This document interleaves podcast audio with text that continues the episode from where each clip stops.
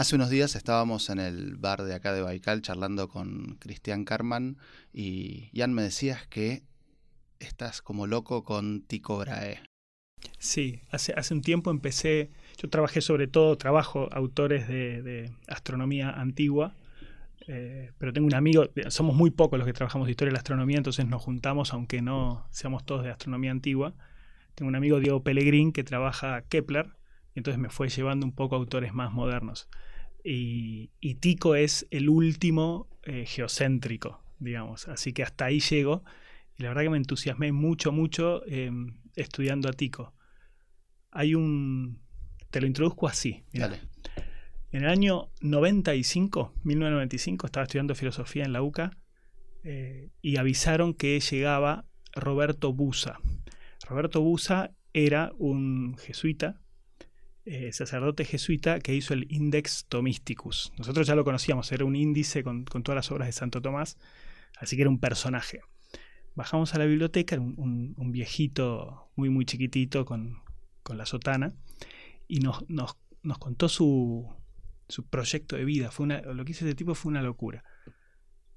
Eh, cuando tenía treinta y pico años terminó la tesis de licenciatura de, sobre Santo Tomás. Era sobre la interioridad en Santo Tomás. Y lo que él encontró es que eh, interioridad, Santo Tomás lo llama esere in, y son dos palabras muy, muy comunes entonces, para buscarlas en las obras de Santo Tomás era un lío, porque vos tenés tipos léxicos con las palabras más típicas, o, pero con eso no. Entonces él se propuso hacer el Index Tomísticus, que era agarrar obra por obra de Santo Tomás, palabra por palabra, y hacer un índice. O sea, el tipo agarró la primera obra, primera palabra, agarró una fichita y puso, qué sé yo, Deus, tal obra, tal obra. Le llevó 30 años hacerlo. O sea, estuvo 30 años todos los días levantándose a la mañana, dejando donde había terminado el día anterior, copiando, copiando, copiando. Cumple la imagen que tenemos de los jesuitas, ¿no? Porque una imagen que uno tiene de, un jesuita es algo así. Exacto, un tipo absolutamente metódico. Eh, dicen que, que primero calculó el fichero que iba a necesitar eh, y era ponerle un metro cincuenta por uno de profundidad por 90 metros de largo. Y lo armó al fichero y empezó. Empezó 30 años. Eh, y es típico de los jesuitas eso de, estudiar, eh, pero no es tan típico, no sé, como la, humildad y la metodología. O sea, el, tipo era recontra metódico y dijo, bueno, o sea, a mí me gustaría escribir papers sobre Santo Tomás y vincular ideas, pero no es eso. Es te, ofrezco la materia prima para que otros lo piensen. Está buenísimo. El otro día justo con Flor Polimeni eh, en TDX Río de la Plata estábamos charlando de la de lo que nos gustaba a la gente que se dedica a archivos. Mm. Es como un, bicho particular que es una genialidad, porque es la plataforma a partir de la que otros pueden construir y pensar un montón de cosas. Claro, son los que hacen como la, exacto, como la base empírica de, las ciencias sociales, digamos. Em, y, o sea, es una locura estar 30 años haciendo lo mismo. Bueno, eh, a Busa lo vimos ahí, me, impactó mucho. Después lo vi en, en el 99 estaba en, Italia y fuimos a un congreso, estaba con una beca en Italia, y fuimos a un congreso a Suiza. Y era de aristotélicos, aristotélicos eh, jóvenes, ponerle treinta y pico de años, sobre lógica aristotélica. Estaba con unos amigos italianos y estábamos fascinados, porque los pies, viste, hacían, hacían unas vuelteretas con Aristóteles geniales, y atrás estaba Roberto Usa sentado. Y me acuerdo que se inclinó, habrá visto nuestra cara de fascinados, y nos dijo, prima dai 40 anni dell'essere e non essere non si può dire proprio nulla. Antes de los 40 años no se puede decir nada del ser y el no ser, como diciendo, ojo que estos están inventando. Y, y, esa idea de hay ciertas cosas que se logran con, con paciencia, eh, me parece lo que define a Tycho Brahe. O sea, Tycho fue un, astrónomo eh, del 1500, muere en 1602 y cuentan que a los 17, nació en una familia noble, eh, cuentan que a los 17 años hubo una conjunción entre Júpiter y Saturno, y él se pone a, observar y mira las tablas y ve que no coinciden los datos. Y de nuevo, él se da cuenta de que tiene que, para reformar toda la astronomía, hace falta algo parecido a lo que hizo Busa. Es decir, empezar a observar sistemáticamente el cielo, día tras día, en este caso noche tras noche, durante treinta y pico de años.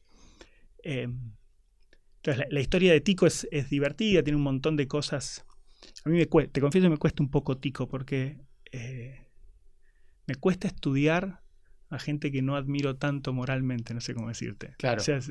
Vos venís arraigado en Ptolomeo, estabas como en dirección a Kepler, así en tu, en tu cabeza y en tu carrera. ¿Y qué es Tico en ese, en ese pasaje? Mira, Tico es eh, justamente el paso anterior a Kepler. ¿no? Tico usa, eh, perdón, Kepler usa las observaciones que, obtiene Tico durante años y años y años y no hubiera habido un Kepler sin, sin Tico. eso es fascinante. O sea, nosotros, hoy probablemente mucha gente conoce a Kepler y muy pocos escucharon hablar de Tico. Sí, porque la historia la, escriben los que ganan, es, medio inevitable. Eh, no hubiera habido para nada un Kepler sin Tico en, muchísimas, eh, en muchos sentidos. Eh, por eso me gusta también hablar más, más de Tico hoy que de Kepler, que es, que es más conocido. Eso lo hemos seguido en Baikal, sobre todo en las cosas que guías vos, como el, el seminario de filosofía que hicimos este año, cuando hablábamos de Owen antes de hablar de Darwin y hablábamos de los precursores, sin los cuales a lo mejor el tipo que conocemos en la actualidad como el que inventó una teoría no hubiese existido y no lo hubiese inventado. Claro, exacto, porque te ayuda a ver que evidentemente los grandes revolucionarios están montados sobre hombros de gigantes, pero también en muchos sentidos te ayuda a ver qué tan genial es el revolucionario, porque en general el precursor trató de contestar la misma pregunta, eh, pero todavía en el, en el, paradigma anterior, digamos. Entonces uno ve la genialidad de, la respuesta del nuevo cuando la comparás con las respuestas que habían en esa época. O sea que Tico es el último geocéntrico. Bueno, es el último geocéntrico famoso, después de, no es que una vez que aparece Copérnico, eh, de hecho Copérnico es un poco anterior a Tico, todo se convierte en el heliocentrismo, eso lleva un siglo y pico, eh, pero Tico, si querés, es el último avance en el geocentrismo, o sea, es el último que propone algo interesante, nuevo, en el, dentro de la concepción geocéntrica. Y lo hace a partir de la observación. Él lo hace, sí, la, decisión entre geocéntrico y heliocéntrico no depende de la observación, porque son, los dos modelos son compatibles con lo que observas, ¿no? en principio. Depende más de, otro tipo de decisiones. Pero lo genial de Tico es que el, tipo empezó a observar de nuevo. O sea, en, la época de Ptolomeo, evidentemente había observaciones, los babilonios tenían observaciones, pero en la Edad Media eso desaparece. Y desaparece tanto que las tablas predecían con, errores a veces de 5 grados, tal vez no te dice mucho, pero de varios días si aquí iba a haber un eclipse tal día y pasaba 10 días después eh, y no preocupaba tanto. Entonces Tico empezó sistemáticamente a observar y su, hoy es conocido solo por sus observaciones, eh, pero es un poco trágica la historia porque él creía que con sus observaciones él iba a poder hacer la restauración de toda la astronomía, así lo llamaba él, pero que necesitaba una vuelta de cada planeta alrededor del zodíaco, digamos, para, para poder hacer su restauración y Saturno, que es el que más tarda, tarda 30 años. Entonces, su primera observación es de 1570. 1600 termina de observar a Saturno. De hecho, Sin telescopio me habías contado. Exacto, sí, por favor, por supuesto. Todavía eh, el telescopio aparece con Galileo. Por lo cual no ven cosas nuevas, o sea, no ven ni, lunas ni las lunas de Júpiter, ni, O sea, no es una tecnología nueva que permitió ver cosas que no veíamos, sino que fue como una mente nueva que vio lo mismo que todos, pero lo entendió distinto. Sí, eh, mira, yo te diría, me parece que hay nueva tecnología en los instrumentos que usa para medir. O sea, vos lo que tenés que hacer es medir la posición de un planeta en el cielo, ponerle respecto al horizonte o respecto a otra estrella. Y él se hizo hacer aparatos inmensos, inmensos. O sea, tenía mucha, mucha guita y mucha ayuda del Estado. Eh, de hecho, le regalaron una isla y el tipo hizo su observatorio en una isla. Eh, y ahí tenía aparatos increíbles, muy, muy buenos. Entonces, no, es tanto revolucionario en lo que pensó, sino de lo, parecido a Busa, o sea, un tipo sistemático que sistemáticamente fue observando. Pero no lo hizo como Busa con la idea de que otros aprovechen lo mío. Él quería sacar provecho. De hecho, no compartía sus observaciones, las tenía bien guardadas, y Kepler estaba desesperado por las observaciones de Tico, porque Kepler tenía mil ideas, mil ideas, pero no las podía contrastar con, con observaciones posta Em, y da muchas vueltas hasta que finalmente logra que Tico lo acepte, como un Tico era bastante mayor y ya más consagrado que Kepler, que lo acepte como un asistente suyo. Eh, y, Kepler cuenta en cartas que, Tico no compartía sus observaciones, lo puso a trabajar con Marte, pero él quería eh, a todos los planetas y, dice, qué sé yo, en la mesa cuando estábamos charlando tiraba algún dato y yo lo anotaba porque no, no le permitía. Eh, entonces, eh, en 1600 prácticamente Tico dice, bueno, puedo, finalmente puedo empezar la restauración de toda la astronomía. 1601 muere. Entonces, su, todo su proyecto quedó, quedó trunco. Eh, de hecho, hay cartas un tiempito antes de tipos que le reclaman, porque había sacado un volumen sobre la Luna y el Sol que ya le cerraba, pero no tenía los planetas. Son increíbles esos proyectos megalómanos. Yo me acuerdo cuando leí eh, la crítica de la razón pura de Kant, que empieza diciendo algo así como voy a restaurar la filosofía. O sea, voy a, a partir de ahora voy a reinventar la filosofía y después escribe 1500 páginas casi reinventándola. Bueno, exacto, ¿no? Los, grandes... Pero bueno, Tico no lo fue. O sea, Tico quiso, pero no, no lo logró. Em, pero sí, son increíbles los tipos que son conscientes de que están en una época y que tienen la capacidad de dar vuelta a todo, ¿no? Un, Einstein también, un Newton. Después debe haber un millón de delirantes que creen que son eso y no, y no lo son. Claro, me imagino que después, exacto, ¿no? Que después filtramos los que quedan en la historia. Es un sesgo de supervivencia. Eh, pero, eh, o sea, lo, de Tico me parece increíble por eso. Tico, el, modelo que propone se llama geoheliocéntrico eh, y es, es muy loco también. O sea, cuando Copérnico propone su modelo, o sea que la Tierra gira alrededor del Sol y todos los planetas giran alrededor del Sol, eso trae un montón de problemas. No solo ni principalmente con, la Iglesia, sino con la física aristotélica. O sea, poner en movimiento la Tierra es un quilombo. Eh, porque tenías mil argumentos para pensar que la Tierra no se mueve, en particular que no sentís el movimiento de la Tierra. Y la Tierra, si se mueve en movimiento de rotación, digamos, va, a los pedos, porque va a 1600 kilómetros por día. Eh, perdón, por hora, ¿no? Por hora. O sea, va rapidísimo, eso debería sentirse. Entonces había mil argumentos para no. Entonces, eh, pero por otro lado, poner a los planetas a girar alrededor del Sol tiene mil ventajas de estéticas y de explicar más sencillo un montón de cosas.